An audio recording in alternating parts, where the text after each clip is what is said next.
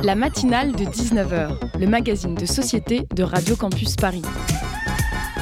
On y parle de sujets sérieux, de sujets moins sérieux, de ce qui se passe en Ile-de-France et de débats pas forcément consensuels. Tous les jours du lundi au jeudi sur le 93.9. Il est temps d'en finir avec les gens qui disent comme on dit aujourd'hui. C'est une expression qui m'a toujours énervé, notamment parce qu'elle était systématiquement accolée à un mot que j'utilisais beaucoup, comme si on me pointait du doigt en me disant Tu participes à un effet de mode qui va mener à terme à la destruction de notre belle langue française. Et pourtant, je n'ai pas cette vision normative de la langue, cette pensée selon laquelle il y aurait d'un côté une façon de parler correcte, officielle, et de l'autre un parler incorrect. Mais c'est plus fort que moi, je prends systématiquement ces petites phrases très personnellement au lieu de les prendre pour ce qu'elles sont, c'est-à-dire une marque de snobisme absolu. En ce moment, je suis au chômage, ce qui signifie que je passe mes journées euh, étendues euh, sur mon lit en écoutant France Culture. Oui, à 24 ans, je suis déjà un prof de français à la retraite. Donc je passe mes journées branchées sur France Culture et je passe mon temps à entendre Jean-Francis Trucmuche, vous êtes avec nous euh, en distanciel, comme on dit aujourd'hui. Et il n'en faut pas plus pour me faire passer une mauvaise journée. En distanciel, comme on dit aujourd'hui. Comme si l'expression en distanciel ne faisait que refléter un effet de mode langagier condamnable, alors qu'il est surtout le symptôme d'une époque toute naze on ne peut plus se voir les uns les autres. On dit aussi d'autres trucs aujourd'hui. Alors mamie, tu t'es fait vacciner comme on dit aujourd'hui? Pfizer ou AstraZeneca comme on dit aujourd'hui? J'espère quand même qu'on pourra se voir cet été comme on dit aujourd'hui. On dit aussi des choses comme euh, les rendez-vous chez les psy explosent, les étudiants sont en détresse, on dit distanciation sociale, on dit geste barrière, on dit couvre-feu. Ah, les effets de mode, je vous jure. Et puis quoi? Parce que vous avez dit en distanciel, comme on dit aujourd'hui, c'est un joker. Finalement, vous n'avez pas vraiment dit en distanciel vous-même, puisque vous avez tout de suite après ajouté, comme on dit aujourd'hui, comme pour conjurer le mauvais sort. Comme ça, vous avez pu parfaitement montrer votre supériorité intellectuelle tellement grisante que vous ne vous êtes pas embêté à chercher un équivalent en distanciel qui vous aurait évité de dire en distanciel, vous condamnant de ce fait à faire comme tout le monde et à dire en distanciel. Bref, arrêtez avec les comme on dit aujourd'hui, arrêtez de vous donner un air. Vous n'avez pas plus de valeur parce que vous savez si on dit réouvrir ou rouvrir. Gardez toute cette énergie pour les lesquels un con se bientôt toutes et tous en présentiel.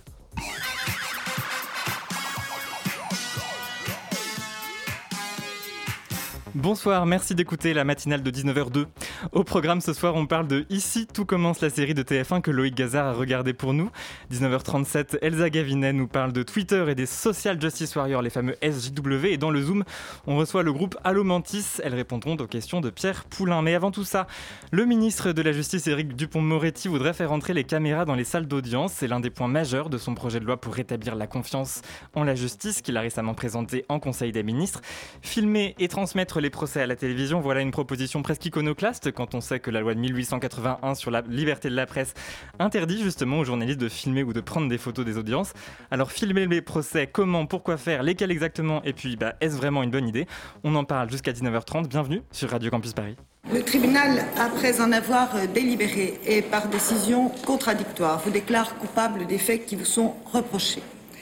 En répression, vous êtes condamné à la peine de 12 mois d'emprisonnement ferme le tribunal ordonne votre maintien en détention. Oh, c'est injustice, madame. Le Franchement, tribunal... c'est injustice. C'est l'injustice. La première fois, je vois, je vois c'est injustice. C'est l'injustice, ça. C'est ça, l'injustice. Vous avez 10 jours je pour sais, faire j'ai 10 jours pour faire appel. Ça, je le sais, je le connais. Vous, moi, vous mettez un an pour quelque chose pas commis. Vous me dites, j'ai 10 jours pour faire appel. Franchement, j'espère que vous dormez bien. C'est tout ce que je peux vous dire. J'espère que vous dormez bien. Ne vous faites pas de Des gens qui, qui disent je tout ça pour le relaxer. Et moi, j'ai rien fait. J'ai rien ne fait. Faites pas de soucis pour notre sommeil. Non, j'ai rien fait, madame le juge. J'ai rien fait. Croyez-moi, j'ai rien fait. Extrait de Dixième Chambre, instant d'audience, film documentaire signé Raymond Depardon, sorti en 2004. Bonsoir Sarah Massoud. Bonsoir. Vous êtes magistrate et secrétaire nationale du syndicat de la magistrature. Merci d'être avec nous en distanciel, comme on dit aujourd'hui. Et à mes côtés pour mener cet entretien, je suis avec Lucie Claudon de la rédaction de Radio Campus Paris. Bonsoir Lucie. Bonsoir Colin. Alors Sarah Massoud, je le disais en introduction, filmer les procès est interdit. La loi est assez stricte à ce sujet et pourtant on connaît tous et toutes des exceptions. Et une des dernières en date, c'est celle du procès des attentats de Charlie Hebdo qui avait lieu en septembre dernier. Est-ce que vous pourriez nous rappeler pour commencer ce qui permet cette dérogation? En fait, il est prévu euh, dans la loi une interdiction de principe, mais il y a des dérogations, et notamment euh, une de taille, même si elle n'a pas été utilisée euh, des milliards de fois.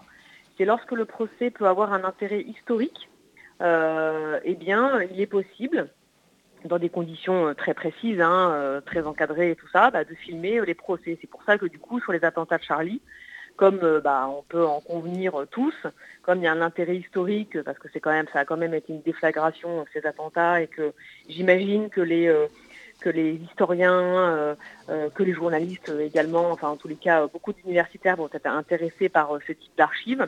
Du coup, pour ce motif qui est lié à l'intérêt historique, eh bien, ce, procès a été filmé. Mais sinon, il y a véritablement une interdiction hein, à, pouvoir filmer les procès. C'est vrai que vous me direz que des fois, on, voit des documentaires. Euh, notamment, euh, je pense à certains qui ont été diffusés là euh, sur le service public, sur des, enfants. Des mhm. fois, on voit des, certaines audiences qui sont, qui sont filmées. Alors, c'est véritablement des dérogations exceptionnelles, mais qui ne sont pas encadrées légalement. Donc, du coup, cette loi aussi vient un peu encadrer ce qu'il fait qui est fait aujourd'hui de manière un peu contre allégale. D'ailleurs, cette interdiction de, de, filmer les procès en France, qu'est-ce qui la motive en fait? Sur quel principe propose-t-elle eh ben, tout d'abord, euh, au nom de la sérénité des débats, euh, parce que forcément, un procès, bah, ça touche euh, à l'intimité des gens, à leur vie privée, ça touche aussi au, parfois au, au, déroulement du procès, notamment à sa sérénité. C'est-à-dire qu'une personne qui, par exemple, passe en première instance, bah, elle a la possibilité de faire appel. Donc est-ce que la diffusion d'un tel procès va pas avoir des conséquences sur, euh, sur le procès en appel et puis va pas avoir des conséquences après sur un pourvoi en cassation? Donc on voit bien que sur le déroulement de la procédure, il y a des enjeux euh, tant liés aux droits de la personne mais également liés euh, bah, au, déroulement, au déroulement de la procédure qui peuvent, qui peuvent être en jeu. Et donc c'est à ce titre qu'il euh, y a une interdiction euh, jusqu'à présent de, filmer ces procès. Alors il faut rappeler que cette interdiction, elle est, elle est cruciale. On se souvient de, la colère d'Éric Dupont-Moretti, justement, quand il avait découvert des photos de son client euh, Abdelkader Mera dans les colonnes de, Paris Match, Paris Match qui avait été condamné à 4000 euros d'amende. C'est assez étonnant, finalement, Sarah Massoud, qu'il défende aujourd'hui l'entrée des caméras dans, les salles d'audience. alors, est-ce que c'est étonnant? Le motif qui est avancé aujourd'hui, c'est un motif pour euh, rendre la justice plus lisible, plus compréhensible, et pour rapprocher euh, euh, les citoyens de cette institution judiciaire hein, qui peut apparaître un peu éloignée, avec un vocabulaire assez aride. Parfois, c'est vrai que la matière judiciaire et tout ça, c'est compliqué, hein, ça peut être compliqué. Mhm. Donc, du coup, je pense que c'est davantage en ce sens-là que Éric Dupont-Moretti, même s'il n'en est pas à, une contradiction près, mais, pour le coup, là, on peut, on peut lui reconnaître une idée, euh, une idée euh, qui est plutôt, euh, je trouve, assez, assez bonne de vouloir rendre cette justice plus lisible et plus compréhensible. Est-ce que la France est une exception dans le monde où il y a des pays où c'est autorisé, enfin, dans les cours internationales où c'est filmé, où, les, pardon, où l'audience est filmée dans certaines cours? Alors, il y a des juridictions internationales, comme, comme, vous, le, comme vous le disiez, qui, comme vous le dites, qui, qui euh, permettent. Hein. Euh, on, pense à la Cour pénale internationale, on pense également au tribunal exceptionnel du Rwanda. Euh, il y a des pays, alors moi je ne suis pas experte en droit comparé, mais aux États-Unis, vous savez bien qu'il y a même des chaînes de diffusion 24 heures sur 24 qui, qui, diffusent, qui diffusent ces procès. Donc oui, oui, il y a des exemples, il y a des exemples étrangers où ces dispositifs sont déjà en place, oui, tout à fait. Donc ça veut dire qu'il y a déjà des cas où, tout se passe bien, entre guillemets, Sarah Massoud. Alors après, euh, enfin, tout se passe bien. Euh, c'est un mécanisme, euh, j'ai envie de dire, qui est extrêmement compliqué. C'est pour ça que nous, au syndicat de la magistrature, on est favorable, hein, et déjà depuis longtemps, on est favorable à, à, ce que les audiences soient filmées. On est d'ailleurs une voix sur ce sujet-là assez minoritaire dans le corps judiciaire, majoritairement dans le corps judiciaire euh, les autres syndicats et les organisations professionnelles sont plutôt réticentes à pouvoir faire entrer les caméras dans les salles d'audience. Ce n'est pas du tout notre cas au syndicat de la magistrature. Nous, on estime que euh, à partir du moment où on rend euh, la justice au nom du peuple français, à partir du moment où on considère que la publicité des audiences, c'est véritablement un élément démocratique de taille, on considère que pour le coup, il faut, il faut qu'on puisse qu'on puisse euh, se donner à voir. Et que du coup on puisse euh, voilà. Alors il y a la visée pédagogique euh, mais aussi il y a une visée politique. On pense nous au syndicat de la magistrature que c'est une manière aussi de se réapproprier ses droits. Oui, on va pouvoir en parler d'ailleurs tout à l'heure. quand on comprend le fonctionnement d'un procès, eh ben, les justiciables ils peuvent après bah, mieux se défendre et puis aussi, et puis aussi du coup faire valoir, faire valoir des droits tout simplement. Absolument. Alors, euh, une des premières choses qui inquiète, on va, on va rentrer dans le vif du sujet maintenant, euh, euh, quand on parle de, filmer les, procès, c'est la question des, répercussions sur notamment les témoins. Est-ce que le fait de faire rentrer les caméras dans une salle d'audience, ça risque pas de, faire fuir des, témoins qui n'oseraient plus témoigner? Tout à fait. c'est véritablement un dispositif, à mon sens, qui doit être de manière extrêmement, j'ai envie de dire, c'est presque de la broderie, quoi être, extrêmement encadré parce que ça, joue sur les droits des parties et vous dites, hein, les témoins euh, parfois sont appelés à, témoigner dans le cadre de procès, alors soit de procès devant le tribunal correctionnel ou des, procès plus graves hein, comme les cours d'assises. Et euh, forcément, euh, il faut qu'on puisse bah, anticiper la, possibilité que ces témoignages bougent, que ces témoignages soient plus craintifs, que ces témoignages soient plus retenus. Euh, parce que justement, il y, aurait cette diffusion. Donc c'est pour ça aussi que sur... Euh, en fait, c'est pas tant la question de savoir si euh, il faut ou pas, est-ce qu'on est pour ou contre filmer les procès. Je pense que c'est davantage sur comment. Justement parce que bah, il y a ces droits, là vous me citez les témoins, mais aussi les droits des parties. quelles conséquences ça va avoir sur les prévenus, les accusés, quelles conséquences ça va avoir sur les victimes, sur les parties civiles. toutes ces questions-là, c'est des questions éminemment complexes. Et malheureusement, dans ce projet de loi qui, euh, pour le coup, euh, euh, décline une bonne idée, elle la décline, à notre sens, de manière beaucoup trop anticipée, sans expérimentation. je lisais encore, là, avant votre émission, l'étude d'impact, elle est indigente. Il n'y a rien sur, sur le coût, les conséquences sociales, les conséquences sur, le, sur les droits des parties c'est véritablement euh, fait dans la précipitation. De toute façon, on voit bien que c'est la communication, hein, qu'Éric Dupont-Moretti essaie de faire de la mousse avec ce projet de loi. Mais, euh, mais euh, en tous les cas, oui, il faut véritablement penser à ces garanties. Donc déjà, j'ai envie de vous dire pour les témoignages, pour éviter qu'ils soient altérés, pour éviter qu'on ait des, témoins qui refusent de comparaître, même si on a des moyens hein, de les faire comparaître de manière contraignante. Euh, déjà la diffusion en direct doit être totalement proscrite, mhm. ce qui est du reste pour le coup euh, ce qui est prévu euh, en l'état dans le projet de loi. Puis vous avez parlé donc de la manière de comment on va filmer, mais peut-être aussi on peut se demander comment ces images seront retransmises. Donc ça pose la question du, du montage en fait, donc qui sera jamais totalement neutre. Donc finalement, alors que ce projet de loi se veut comme une œuvre de pédagogie pour peut-être redonner confiance en la justice, est-ce que cette question du point de vue euh, ne risque pas d'avoir l'effet inverse en fait et de nourrir un discours sur la partialité de la justice? Complètement. Euh, c'est véritablement des modalités qu'il va falloir, euh, qu'il va falloir travailler. alors, est-ce qu'il y aura montage ou pas montage? Est-ce que aussi il y aura plusieurs caméras ou une seule caméra? S'il y a plusieurs caméras, est-ce qu'elles seront dirigées seulement vers le tribunal ou vers le président? Et vers le prévenu Est-ce qu'il y aura des caméras sur les victimes, les témoins? Euh, est-ce qu'il y aura des caméras sur les avocats? Est-ce qu'il y aura des, caméras également euh, qui seront euh, seulement en point fixe, c'est-à-dire qu'on ne verra que les visages? Est-ce qu'on verra le corps en entier? Est-ce qu'on verra les mains? Enfin bref, est-ce qu'on aura le droit au gros plan, pas au gros plan? Donc on voit bien que la réalisation et le montage vont, être déterminants dans, dans l'appréciation de ce qu'on peut, l'appréciation de, qu'on peut se faire d'un procès, d'une présidence, d'un témoignage, d'un récit, euh, d'un résumé d'enquêteur, enfin bref, des tas de choses se disent euh, à l'occasion d'un procès. Et c'est pour ça que, euh, quand je vous disais que c'était décliné de manière extrêmement précipitée, je pense que pour le coup, c'est véritablement un dispositif qui aurait mérité une expérimentation. Mmh. Vraiment. C'est-à-dire qu'il aurait euh, fallu euh, sélectionner euh, quelques tribunaux, il aurait fallu sélectionner quelques contentieux, essayer de filmer des audiences de cour d'assises, essayer de filmer des audiences de cabinet, c'est-à-dire celles qui ne sont pas publiques normalement, filmer la justice du quotidien, bref, expérimenter nos différents contentieux, et puis voir véritablement avec les professionnels de l'audiovisuel et avec les professionnels de justice euh, comment est-ce que euh, bah, on décline toutes ces modalités, comme vous dites, le montage, pas le montage, la réalisation, le nombre de caméras? Et justement, si je peux revenir sur, euh, sur cette... si on peut revenir un instant sur cette question du montage, vous quel système vous pourriez imaginer? Parce qu'on a parlé effectivement de tout, vous, vous, avez très bien exposé tous ces, tous ces détails très précis de gros plan, pas gros plan, plan fixe.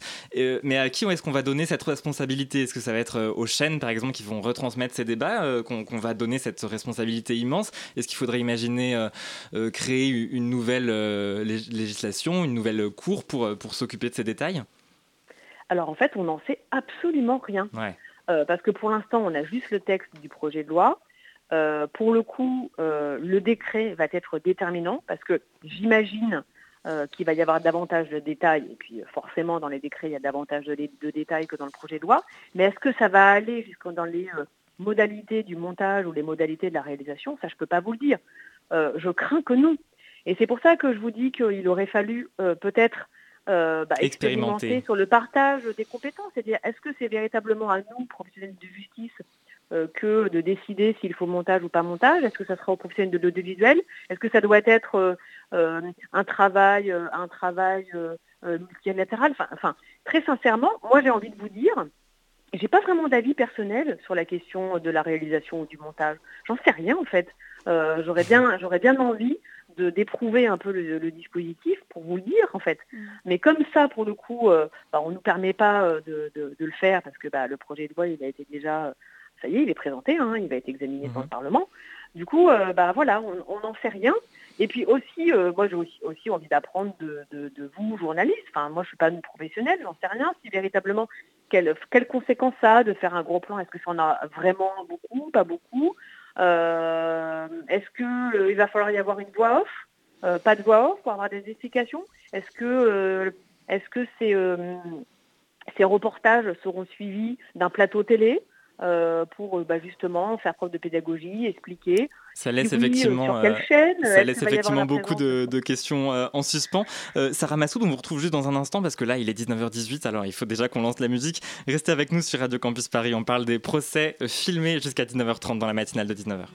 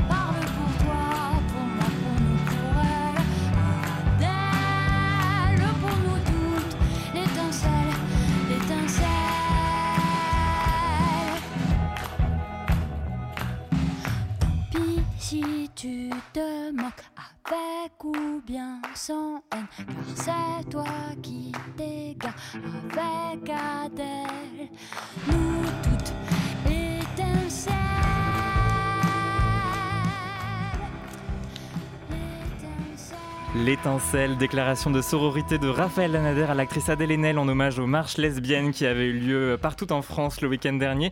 Pour citer Alice Coffin, citant elle-même le manifeste des radicales lesbiennes, les lesbiennes sont la rage de toutes les femmes condensées jusqu'au point d'explosion 19h22 sur Radio Campus Paris.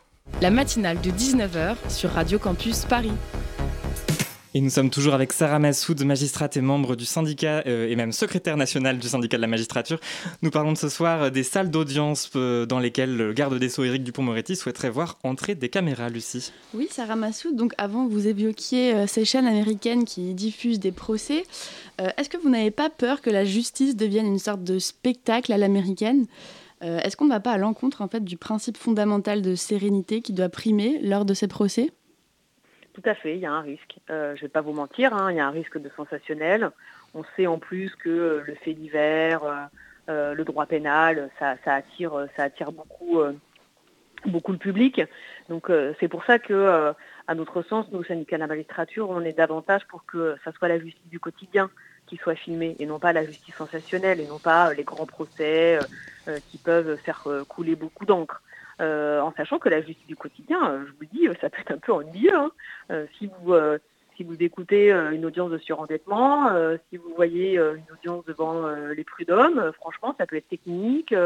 parfois, des plaidoiries sont très longues. on n'entend pas forcément bien la parole de chacun. Donc, ça peut être un peu ennuyeux, mais aussi c'est une manière de voir comment fonctionne la justice.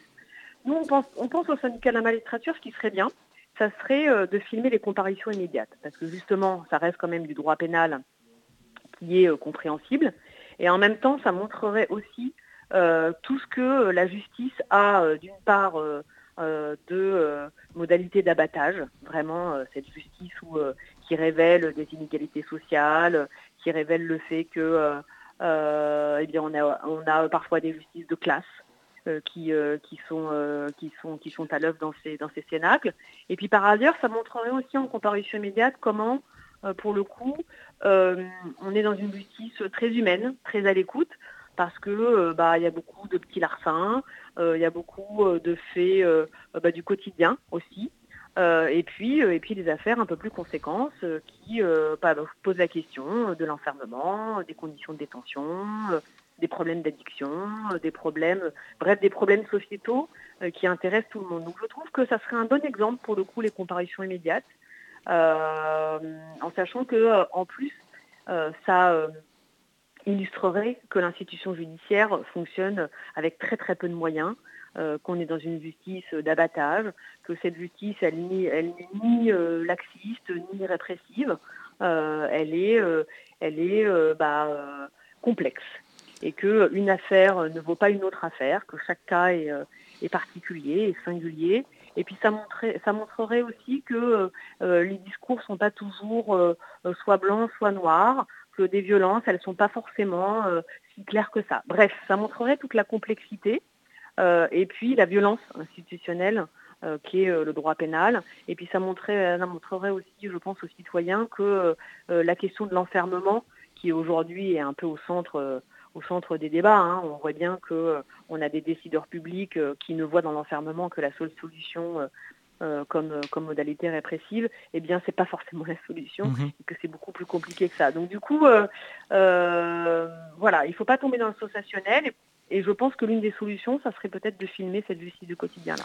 Et est-ce que filmer euh, les procès, ce serait aussi d'une certaine façon responsabiliser euh, les, magistrats, ce qui peut être aussi une, aspiration euh, sociale aujourd'hui? On peut penser récemment à l'affaire Alimi, par exemple alors l'affaire Alimi, je ne vois pas en quoi il y aurait un problème de responsabilité des magistrats, vu que la Cour de cassation a appliqué le droit, et y compris aussi les juges antérieurement. Donc du coup, je ne comprends pas trop le sens de votre question, mais là, vous avez tout à fait raison, ça permettrait également aux magistrats, pour le coup, eh bien, de, donner à voir ce qu'ils font, comment ils dirigent, comment ils dirigent des débats, comment ils président une audience. Donc, donc voilà. Alors après, j'ai envie de vous dire que il n'y aurait pas non plus, non plus une grande révolution, parce que les audiences sont quand même majoritairement publiques, et que très très très souvent, quand même, euh, en droit pénal, euh, il y a la présence des médias, il y a la présence de la, de la presse locale. Euh, moi, par exemple, je préside des comparaisons immédiates à Bobigny assez régulièrement, et j'ai régulièrement des journalistes de la presse écrite locale qui est, présente et qui fait et qui, euh, fait des papiers sur, euh, les affaires, euh, du ressort. Donc du coup, on ne serait pas non plus très étonné non plus de la présence de cet extérieur-là. Donc, donc à la fois, ça serait, utile pour que, pour que nous, on prenne conscience ben, que voilà, tout ce que l'on peut dire est public et qu'on doit montrer une certaine humanité dans la façon de rendre la justice. Après, est-ce que ça serait une façon de, comme vous dites, euh, maladroitement de responsabiliser l'institution judiciaire? Euh, Peut-être. Enfin, en tous les cas, c'est pas, pas, pas la terminologie que j'emploierais. Mhm. Puis euh, si on discute encore des modalités idéales selon vous, à quelles conditions un magistrat pourrait-il refuser qu'un procès soit filmé? Bah, il pourrait par exemple le refuser si ça porte atteinte à certains principes comme la présomption d'innocence, euh, une atteinte à la vie privée des personnes, ou bien la sérénité des débats, euh, ou bien parce que euh, il estime que telle partie, en raison de sa vulnérabilité, n'est pas à même à pouvoir consentir avec un discernement éclairé sur le fait d'accepter ou pas de pouvoir être filmé. Je pense que ça serait sur ces grands principes-là que, magistrat pourrait refuser. Alors, il y a eu une, modification hein, du texte, hein, parce que le, gouvernement, au départ, n'avait pas du tout prévu euh, l'autorisation ou l'avis de l'autorité judiciaire, euh, parce qu'il s'est fait tacler par le Conseil d'État dans son avis qui a été rendu sur le projet de loi. Pourtant, euh, on avait prévenu hein, la chancellerie qu'il fallait absolument qu'il y ait l'autorisation soit du chef de juridiction, soit du président de l'audience, qui sont en plus les, euh, les mieux à même de savoir exactement quels sont les enjeux euh, en cause, hein, qui connaissent le ressort, qui connaissent l'affaire, qui connaissent les parties, qui peuvent en discuter avec les avocats. Bref, ce sont eux qui connaissent le mieux les implications concrètes d'un tel, tel filmage. Euh, C'était pas prévu dans le texte. La main, la, chancellerie voulait garder la main sur, sur le dispositif, et puis le Conseil d'État a dit bah, attention, vous encourez la censure du Conseil constitutionnel parce que il y a un principe quand même de séparation des pouvoirs, et c'est l'autorité judiciaire qui, euh, sur le fonctionnement de la justice, a son, a son mot à dire. Donc du coup, le, projet de loi euh, a été modifié euh, en ce sens, et c'est plutôt, c'est plutôt très bien. Et donc du coup, bah, à la fois, il y aura l'autorisation de la chancellerie, c'est normal qu'ils aient, qu'ils aient, un regard sur, sur ce type de dispositif, mais aussi il y aura l'avis des professionnels qui sont au plus près de l'affaire. On en vient aussi à la question du, droit à l'oubli et donc de la conservation de ces images. On peut imaginer que des, accusés, une fois de leur peine purgée, euh, voudraient voir euh, ces images disparaître pour ne pas qu'elles euh, leur coulent à la peau un petit peu. le projet de loi, dans sa forme actuelle, promet un droit à l'oubli cinq ans après la première diffusion. Qu'est-ce que vous pensez, vous, de ce garde-fou? Alors, c'est un garde-fou qui est assez essentiel parce que vous avez raison, hein, ça peut être, ça peut être assez destructeur hein, pour un pour un ancien accusé ou un ancien prévenu comme ça de voir euh, son image, son visage et son affaire, son intimité, enfin bref, des détails de sa vie qui soient euh, comme ça diffusés. En plus, on sait bien euh, aujourd'hui avec la viralité des réseaux sociaux comment est-ce que les informations et les images peuvent être détournées. Bref, il y a vraiment des, dangers. Puis vous imaginez aussi les conséquences sur sa famille, sur sa réinsertion. dans un délai comme ça de 5 ans, peut-être que cette personne-là sortira de prison. Euh, qu'elle aura un projet de réinsertion Est-ce que véritablement les employeurs euh, accepteront comme ça, si jamais son image est diffusée, de, de, signer un contrat de travail avec lui? Donc c'est voilà, je, vous donne des exemples très concrets, mais euh, c'est pour dire que toutes ces questions-là sont importantes. Alors sur la question de 5 ans, pourquoi 5 ans? C'est vrai que c'est un seuil qui est assez arbitraire. moi, je trouve qu'il aurait, qu'il aurait mieux fallu l'adapter à chacun des contentieux. Je pense que le, droit à l'oubli et ce délai de rétractation, il n'est pas le même en matière criminelle euh, que pour une petite affaire, un petit délit de vol, ou pour euh, une affaire au prud'homme, ou pour euh, une affaire, je ne sais pas moi, devant le juge d'affaires familiales. Je pense que les délais ne sont pas les mêmes, les enjeux ne sont pas les mêmes. du coup, ce délai de 5 ans qui tombe un peu comme ça, un peu, un peu au pifomètre, quoi. Enfin, en tous les cas, c'est un peu comme ça que je le vois. De toute façon, il faut dire aussi que ce projet de loi, il est rédigé avec les pieds, donc il est très souvent au doigt mouillé, donc c'est très, étonnant qu'il les affine certaines, certaines dispositions. Mais voilà, ce, délai de 5 ans, j'ai envie de vous dire de manière très, très vigilante qu'il pourrait être plus bas ou plus haut selon, euh, selon euh, la nature de l'affaire. En fait. Euh, très rapidement, pour terminer, Sarah Massoud, filmer les procès, ça implique d'équiper toutes les, salles d'audience de, caméras. Ça représente un coût important. Un coût que Dupont-Moretti souhaite faire peser sur les diffuseurs éventuels du procès. Vous pensez que ça peut vraiment marcher, ce dispositif, faire payer aux, chaînes bah, ce, dispositif? Alors j'ai vraiment de sérieux doutes. Alors on sait qu'il y a gros, gros, grosses juridictions comme à Paris, ils ont déjà des salles qui sont aménagées. Mais euh, aujourd'hui, nous promettre que ce, que ce seront les, agences audiovisuelles qui vont payer tout le dispositif, bah, alors là, franchement, je n'ai aucune confiance en cela. Et d'ailleurs, c'est assez euh, symptomatique de voir que dans l'étude d'impact de ce projet de loi, il y a deux lignes sur les implications financières.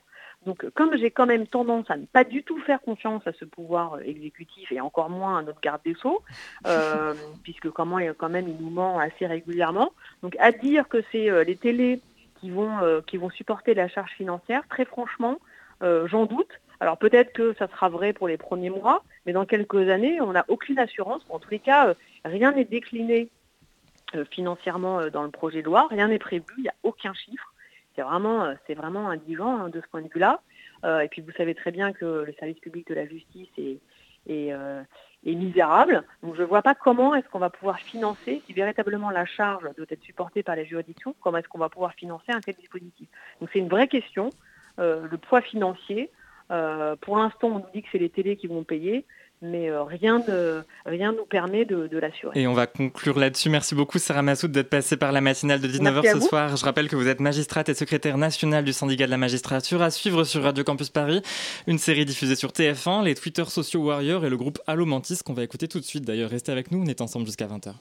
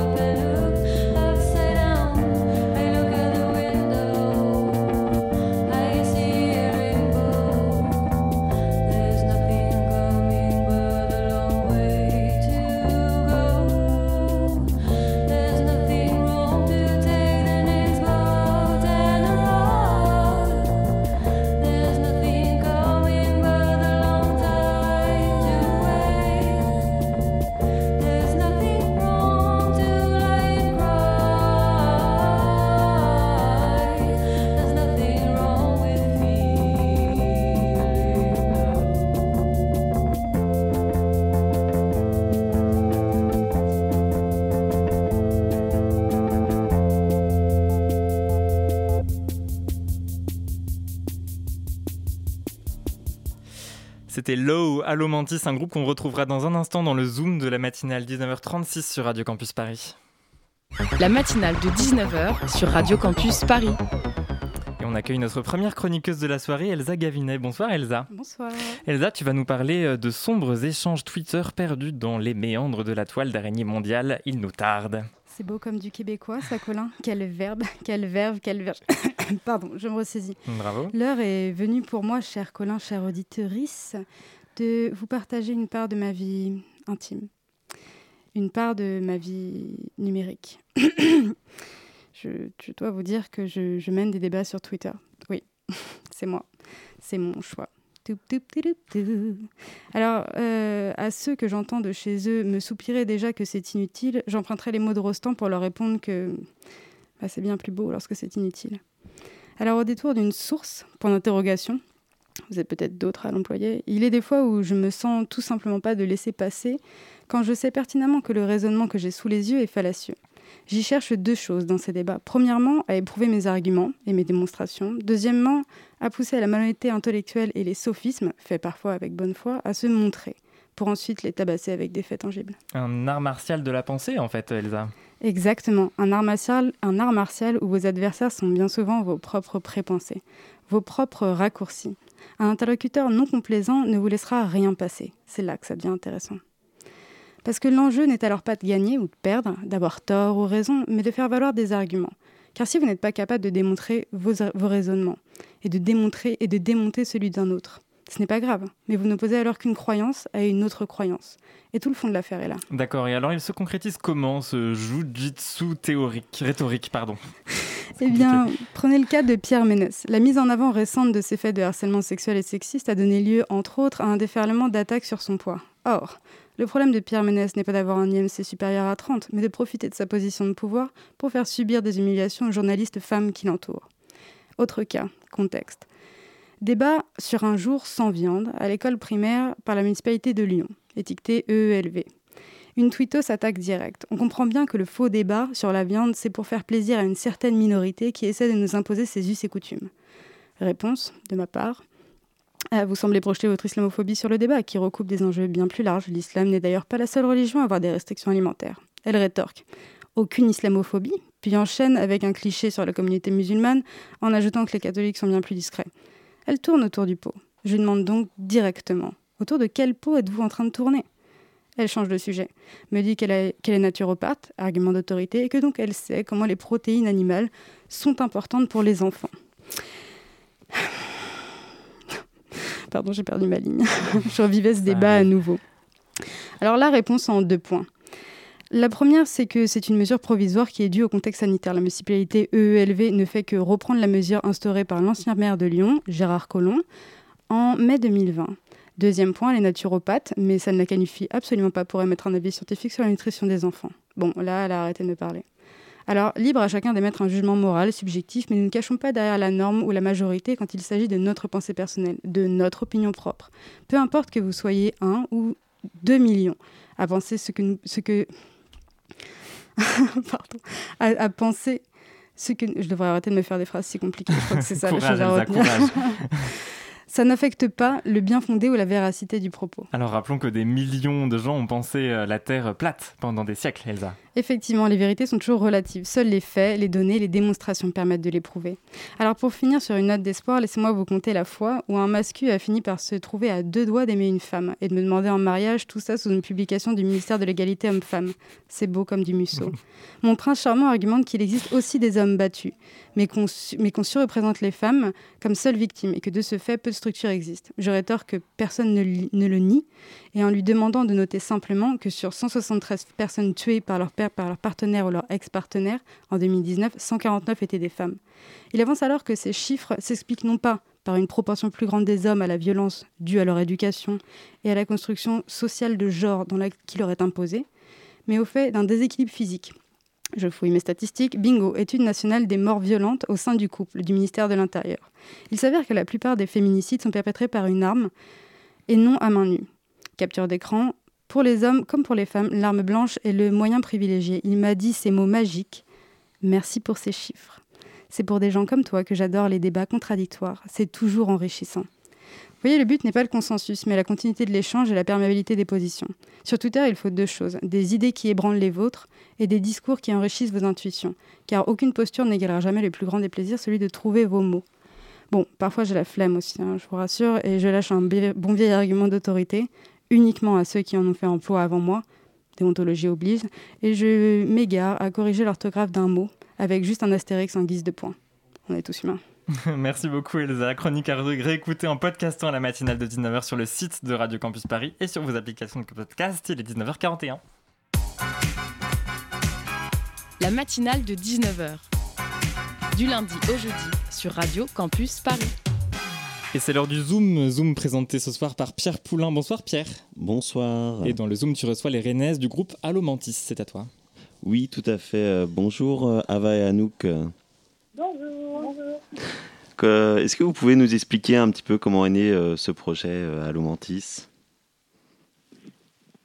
Oui, alors en fait on s'est rencontrés avec Anouk euh, et, ensuite, on a commencé à, faire des tests de, musique comme ça, juste pour, euh, s'amuser au début. Et, très vite, on, s'est bien entendu, euh, bien entendu là-dessus. mes mots se sont posés sur ces compositions musicales. Et, voilà, on a commencé l'aventure ensemble. D'accord. Et vous êtes rencontrés à Vision, c'est cela? Ouais, c'est ça. Ouais. On était toutes les deux du coup bénévoles dans l'équipe d'accueil artiste sur le festival Vision. Donc c'était il y a déjà deux ans. Euh, et, oui, on s'est rencontrés sur l'exploitation, on ne se connaissait pas du tout avant, et on a travaillé ensemble, et on s'est déjà bien entendu euh, humainement. Donc euh, c'était déjà voilà, le début, avant qu'on fasse de la musique, c'était vraiment là.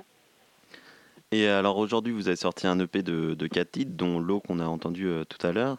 dans l'un d'entre eux, Red, vous parlez en français et en anglais. Alors pourquoi ce choix d'avoir du français et de l'anglais dans ce titre? Alors, euh, euh, c'était un texte qui existait euh, déjà. quand Anouk m'a montré la, mélodie, je, me suis dit que ce texte irait bien dessus. On a fait un test et en effet, ça a fonctionné bien. Et, voilà. le refrain est en anglais parce que ça sonnait bien aussi avec la mélodie et, c'est un choix intéressant. D'accord. Et donc, si j'ai bien compris, donc c'est toi, Ava, qui, euh, qui écrit les paroles et Anouk qui compose la musique. Euh, et comment ça se fait donc euh, Comment vous créez Vous créez ensemble? Est-ce que vous créez la nuit, le jour? Comment vous procédez un petit peu pour, pour cette création? Alors ça dépend vraiment des moments. En fait, moi c'est pareil. J'avais déjà composé quelques morceaux avant de rencontrer Ava. En fait, il y a bien longtemps, c'est des choses qui traînaient dans mes, mes, mots vocaux sur mon téléphone. Enfin voilà, c'était des choses que j'avais déjà créées avant de rencontrer Ava. Et puis voilà, la toute première fois, on a vraiment rassemblé bah, nos, choses respectives, ces textes, mes compositions, et c'est comme ça que sont nés euh, les quatre euh, titres de l'EP du coup.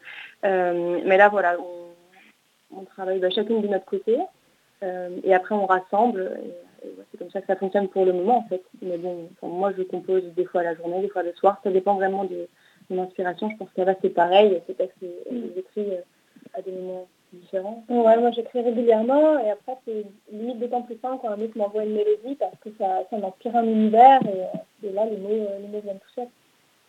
Ouais, parce que oui, il y a certains titres, du coup, on a rassemblé euh, des textes qu'elle avait, déjà écrits et, mes compositions, mais il y a aussi quelques fois où, par exemple, je vais écouter une mélodie, puis elle me dit que ça lui inspire telle ou telle chose, euh, un tableau, une couleur, une émotion, et, et, puis elle écrit les paroles aussi en fonction de, de la mélodie et c'est ce qui arrive en tout cas avec nos trois prochains nouveaux titres. Voilà. Elle a écrit d'abord et puis ensuite les textes euh, sont venus. Et justement, Ava, vous, euh, donc vous êtes artiste de votre côté. Est-ce que euh, votre art, justement, ça vous inspire un petit peu dans vos chansons et inversement, il y a quelque chose vous inspire un petit peu de votre art pour, pour créer vos textes? Alors oui, j'ai évolué dans le milieu de l'art à un moment, maintenant beaucoup moins, mais je continue d'avoir une, culture visuelle assez fournie. Donc euh, après, maintenant je m'intéresse beaucoup plus à tout ce qui est euh, écriture, poésie et surtout je développe des vêtements en fait à côté. Donc je suis un peu moins dans le milieu de l'art, mais euh, ça reste toujours dans la culture visuelle et le design textile. Et oui, évidemment, ça, ça nourrit en fait. Très bien. Pour avoir des idées, un univers et tout ça. Et alors, je me posais une petite question. le, le, nom du groupe Allo Mantis, ça vient de d'où? C'est Comment ça s'est créé ce nom d'artiste, de groupe? Ouais, alors du coup, euh, bah, on a, il fallait vite qu'on trouve un, nom, puisqu'en fait on était programmé euh, sur une soirée pour notre premier concert, donc on, cherchait un peu des, mots, des sonorités. Au début c'était des idées de noms de fleurs, enfin voilà, il y avait plein de choses qui venaient, et, euh, on trouve ça chouette que ça sonne un peu latin en fait, mantis, qui veut dire du coup menthe religieuse en latin. Et c'est la figure aussi qui nous est qui nous marré quoi. On aimait bien cette idée de la montre religieuse qui, euh, qui mange le mal après copulation. Enfin voilà, c'était quelque chose qui nous marré. C'était en même temps léger, en même temps ça sonnait bien et on trouvait ça sympa. Qu'on peut voir d'ailleurs dans le clip de Alexis Jamais, je crois. Dans le clip de L'eau, on voit une petite. Euh, Exactement, on lui a demandé de faire une petite euh, menthe, Et euh, du coup, vous parliez de, de concerts. euh, donc, vous avez fait un concert en privé, c'est ça, je crois? Et euh, est-ce que vous avez l'idée de faire des projets de concerts, par exemple en live, euh, live streaming durant le confinement ou, ou non? Alors euh, oui, donc le premier concert qu'on a fait, donc là c'était dans une dans une soirée privée. Et ensuite, concernant des, concerts en, streaming, pour le moment non, parce qu'on a on n'a pas en fait, ça nécessite du matériel aussi, un peu d'espace, un peu d'organisation. Donc on n'est pas, euh, pour le moment on n'est pas on n'est pas là-dessus, mais par contre on commence déjà à avoir des propositions euh, pour euh, quand tout tout va commencer à reprendre. Donc euh, ça c'est chouette par contre. D'accord. Alors, on peut, où est-ce qu'on peut vous retrouver pour, pour vous écouter aujourd'hui?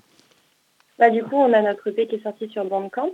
Euh, et puis bon, on a, on a un titre du coup, euh, L'eau, qui est sur YouTube avec le clip d'Alexis Jamais qui nous a fait, euh, voilà, qui est sorti en novembre. Et euh, voilà, pour l'instant, on n'est que sur ces deux plateformes-là. Ensuite, on va peut-être euh, commencer à se développer peut-être sur Spotify et d'autres euh, plateformes. C'est en train d'être euh, d'être vu. Enfin, on est en train de voir ça en ce moment. Voilà. Très bien. Eh bien, merci beaucoup, euh, Anouk et Ava, euh, d'être passés à l'antenne. Ouais, euh, merci, à- merci. Et bonne continuation et merci beaucoup aussi à toi Pierre, allez 19h48 euh, sur le 93.9 FM. La matinale de 19h. Du lundi au jeudi sur Radio Campus Paris. Et on termine cette émission en parlant de télé. Alors pas d'inquiétude, pas besoin de l'allumer. Loïc Gazard l'a fait pour vous. Qu'est-ce que tu as regardé cette semaine, Loïc? Alors je vais vous faire une confidence, ce n'est pas quelque chose que j'ai regardé uniquement cette semaine. Cette chronique est le fruit d'un guilty pleasure. Oui oui, on en a tous, que ça soit la musique qu'on a au fond de notre playlist Spotify et qu'on espère que personne ne découvre, ou comme moi, la série nulle qu'on regarde aussi en secret, tout en sachant que c'est un navet. Mais bon, je dois vous avouer que je ne comprends pas non plus la réputation culinaire des navets. Bien cuisiné, c'est très bon. Et les personnages de la série dont je veux vous parler aujourd'hui sauraient très bien sublimer ce vieux légume dans n'importe quel plat. Parce que oui, je vais vous parler de la série quotidienne de TF1, Ici tout commence. J'en suis tellement addict que j'ai abandonné Netflix pour Salto. Si, si, vous connaissez Salto, cette plateforme de streaming française qui veut concurrencer les géants américains avec l'intégrale de Joséphine Ange Gardien et Rex Chien Flic. Mais avec Salto, j'ai surtout non pas un, mais deux épisodes d'ici tout commence en avant-première. Ok, bon, pourquoi pas. Mais elle raconte quoi cette série, Loïc? Alors c'est le spin-off d'une autre série quotidienne de la Une, Demain nous appartient. Mais dans Ici tout commence, je vous le disais, on est plongé dans l'univers d'une des meilleures écoles de cuisine française, l'Institut Auguste Armand. Au menu, histoire d'amour interdite, amitié, masculinité toxique, rivalité et trahison. On suit surtout la vie de Maxime Delcourt, interprété par le très très beau Clément Rémiens. Son personnage passe le concours d'entrée de l'école pour les beaux yeux de Salomé Dekens, joué par Aurélie Ponce. Problème, la jeune fille orpheline est déjà promise à un autre garçon, violent, bipolaire, jaloux et rancunier. Bref, tous les ingrédients pour nous tenir en haleine pendant plusieurs confinements. Mais moi, ça m'a surtout rappelé les telenovelas que je regardais quand j'étais petit, euh, que ça soit au niveau des intrigues, des dialogues et du jeu d'acteur. Autrement dit, c'est pas terrible. Euh, mais on leur pardonne car on s'attache quand même très vite à eux. Et visiblement, je ne suis pas le seul à y prendre goût. 3,5 millions de personnes allument leur télé sur TF1 à 18h30 depuis novembre dernier pour suivre les aventures de nos apprentis chefs cuisiniers. Autant de personnes vénèrent quand l'épisode est déprogrammé le jeudi soir pour laisser Jean Castex nous annoncer de mauvaises nouvelles. Ok, alors plusieurs mois que cette série a commencé, pourquoi nous en parler maintenant? Alors c'est le moment où je vous dis attention, spoiler. Si vous voulez euh, vous y mettre, je vais dévoiler des moments importants de l'histoire, donc attention.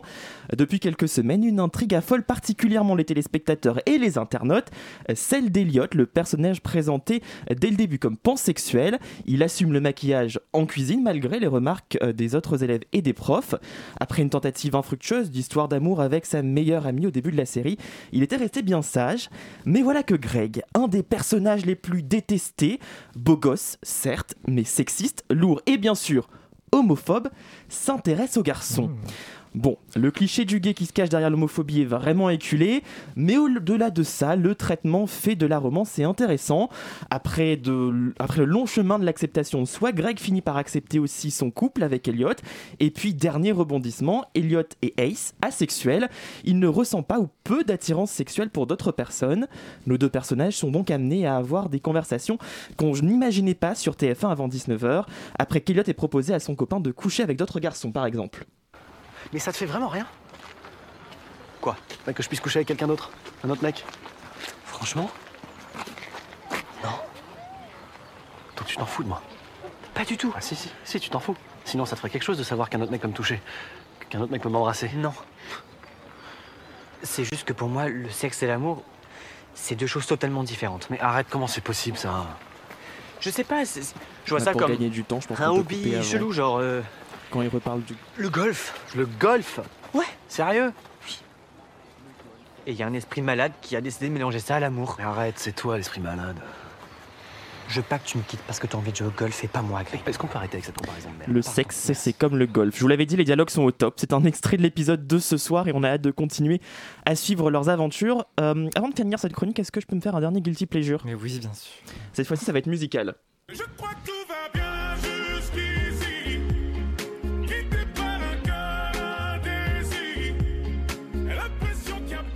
vous êtes toujours sur le 93.9, mais je voulais vous faire écouter le générique de cette série qui n'est autre que le tube de Maître Gims. Jusqu'ici, tout va bien.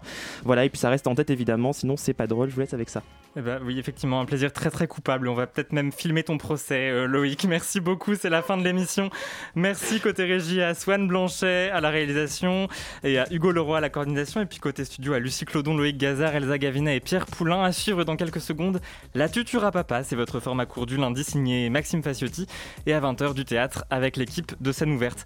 Bon, il me reste encore un peu de temps, donc j'en profite pour rappeler que Radio Campus Paris organise un crowdfunding et a vraiment besoin de tout votre argent pour pouvoir remettre son site internet à neuf.